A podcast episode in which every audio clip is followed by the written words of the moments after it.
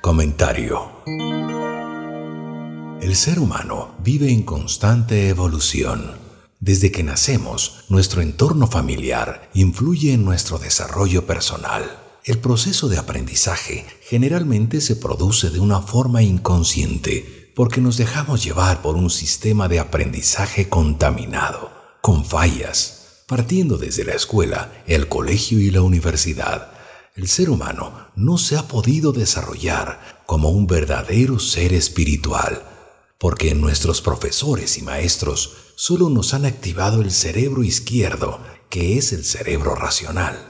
Pensamos que obteniendo una profesión basta y es suficiente para sobrevivir, pero nos hemos olvidado de lo más importante, que es ser conscientes de nuestra verdadera identidad espiritual. Estamos convencidos de que somos seres mortales, que con la muerte se acaba todo, y no es así. Sigue un constante aprendizaje, porque somos seres espirituales inmortales. Tenemos que activar el cerebro derecho, que es el creativo, el cerebro espiritual.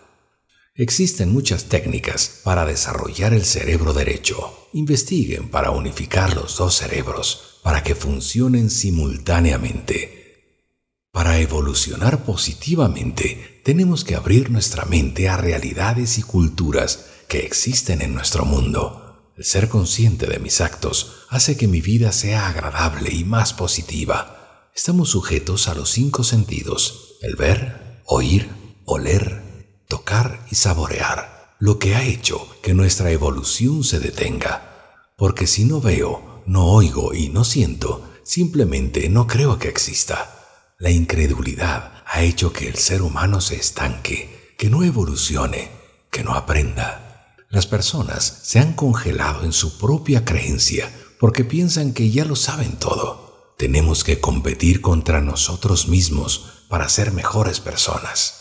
Practicar el amor incondicional hace que no pidamos nada a cambio, que seamos simples, más sanos de corazón. Entre más amemos al prójimo, más cerca estaremos de Dios. No nos quedemos quietos con lo que sabemos. Sigamos preparándonos más. Lean libros de autoayuda. Investiguen en el Internet. Vean y escuchen conferencias de gente que sabe mucho del desarrollo personal.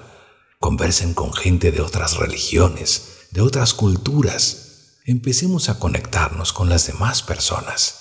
Seamos una familia universal entendamos que todos somos hijos de Dios, todos somos hermanos, todos salimos de la misma fuente.